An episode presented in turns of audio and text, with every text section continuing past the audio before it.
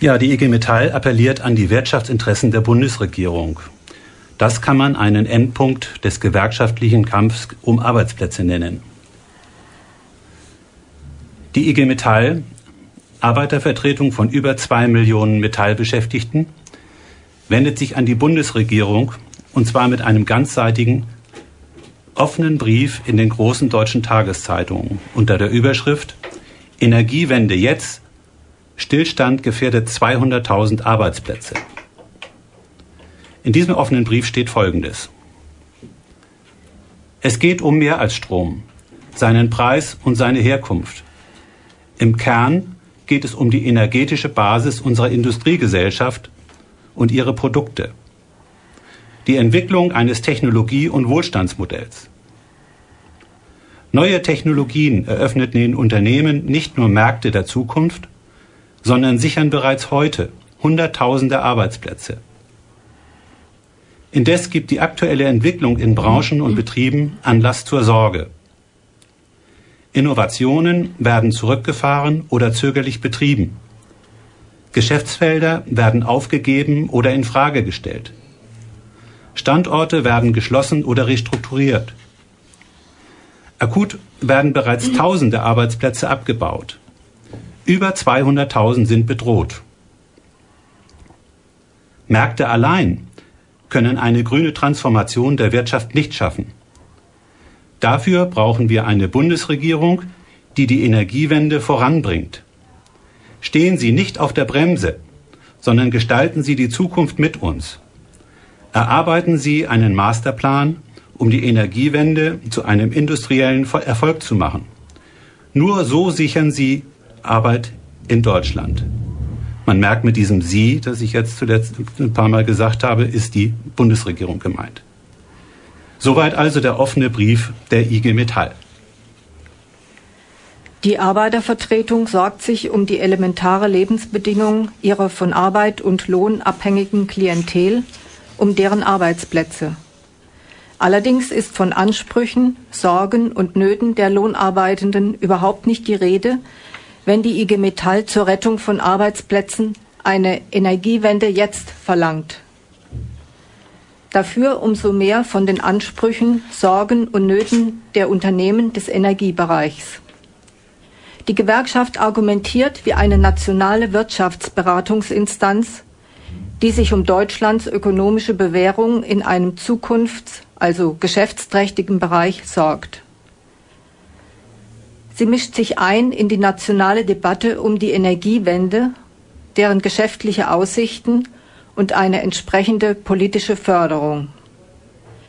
Die Metallgewerkschaft fordert die Regierung auf zu mehr Unterstützung für das deutsche Energiekapital in, in, der Konkurrenzschlacht um den boomenden Markt alternativer Energiegewinnung. Das ist schon ein bemerkenswertes Eingeständnis. Die IG Metall geht wie selbstverständlich davon aus, dass die Not der Lohnarbeitermannschaft, deren unsichere Lebenslage und Angewiesenheit auf einen Arbeitsplatz für sich nichts zählt. Stillschweigend unterstellt sie, dass sie mit den Nöten ihrer Mitglieder bei den Arbeitgebern und bei den politischen Instanzen keinen Eindruck macht. Und die Gewerkschaft unterstellt zudem, dass Unternehmer und Politik mit ihrem Interesse an Beschäftigung keine Rücksicht auf die Lebensbedürfnisse ihrer Klientel nehmen und durch gewerkschaftlichen Einsatz auch nicht darauf zu verpflichten sind. Ausgerechnet dort, wo es darum geht, dass Lohnabhängige überhaupt mit einer Beschäftigung etwas zu verdienen haben, stellt die Gewerkschaft fest, dass dieses Bedürfnis nur so weit zum Zug kommt, wie die Arbeit als Mittel erfolgreichen Geschäftemachens taugt und dass da mit gewerkschaftlichen Forderungen oder gar Drohungen nichts zu erreichen ist. Sie erklärt sich für ohnmächtig und sieht stattdessen die Regierung in der Pflicht. Die Industriegewerkschaft Metall beruft sich dafür auf lauter allgemein wohldienliche Ziele, die der Politik am Herzen liegen müssten und die die für das nationale Wachstum zuständigen, also die Politiker, ja auch selber im Munde führen. Technologischer Fortschritt, Klima- und Umweltschonung, allgemeiner Wohlstand, Modernisierung, industrielle Wertschöpfung, Wettbewerbsfähigkeit, kurz die Zukunft unserer Industriegesellschaft. Die Gewerkschaft wirft also lauter wirtschaftspolitische Ideale und Ziele unterschiedslos zusammen, die aufgehen müssen, damit das Gemeinwesen insgesamt vorankommt. Und mit dem Vorankommen des Gemeinwesens würden am Ende auch Gelegenheiten für Lohnabhängige herausschauen, sich einen Lebensunterhalt zu verdienen. Nach Auffassung der IG Metall lässt es die zuständige politische Instanz am ausreichenden Einsatz für dieses Sammelsurium guter nationaler Zwecke fehlen. Und warum? Weil die Politiker den Unternehmen der Energiebranche zu wenig finanzielle und sonstige politische Unterstützung zukommen lassen. Diesen guten nationalen Zwecken dient nach gewerkschaftlichem Dafürhalten das Wirtschaftswachstum einerseits. Andererseits soll laut IG Metall deren Gelingen aber auch vom Vorankommen der Unternehmer abhängen, die mit ihrem geschäftlichen Erfolg das nationale Wachstum stiften. Bei ihrer Aufzählung von Bedingungen, von denen das Lebensmittel Arbeitsplatz abhängt, scheint die Gewerkschaft dann doch eine ganz entscheidende Bedingung vergessen zu haben. Denn bei allem Einvernehmen mit dem Sorgestandpunkt, an den sie bei der Regierung appelliert und den sie bei ihr, also bei der Regierung, vermisst, kommt in der Klage, die die Gewerkschaft über deren mangelnde Verantwortung führt, ja durchaus zum Vorschein, dass die Regierung sich ihre Subventions- und Wirtschaftsförderungspolitik anders einteilt. Die Regierung weiß offensichtlich anders als die Gewerkschaft zwischen schönfärberischen Idealen und handfesten Zielen ihrer Wirtschaftspolitik zu unterscheiden.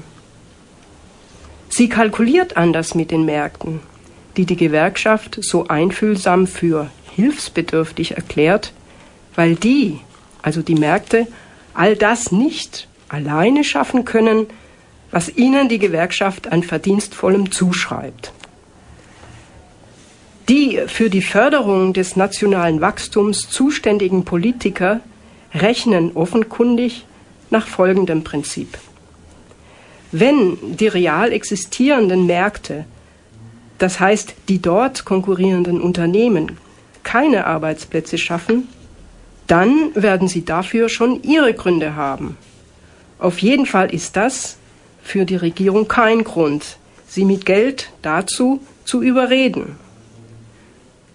Nur Beschäftigung, die sich garantiert geschäftlich lohnt, zählt auch national etwas und verdient politische Unterstützung. Für die IG Metall jedoch ist klar, dass nicht sie da etwas Entscheidendes übersehen hat, sondern die Regierung. Großzügig bietet sie ihre Hilfe an für die Erstellung eines Masterplans für einen kapitalistischen Fortschritt, einen globalen Konkurrenzerfolg der Nationen, der am Ende dann auch nichts Geringeres sichern würde als Arbeit in Deutschland. Diese Gewerkschaft quittiert also den Bescheid über die Belanglosigkeit ihres Anliegens mit der Beteuerung, dass sie sich dadurch in ihrer Haltung konstruktiven Mittuns aus Verantwortung für die nationale Zukunft nicht im geringsten irritieren lässt. So mündet ihre vom Standpunkt gewerkschaftlicher Ohnmacht aus vorgebrachte Forderung in die Klarstellung, dass sie sich in ihrer Treue zu den Belangen des Staates, in dem die Lebensnöte ihrer Leute nichts zählen, nicht übertreffen lässt. Schon gar nicht von einer Regierung, die laut offenem Brief der IG Metall eine Regierung ist, die auf der Bremse steht.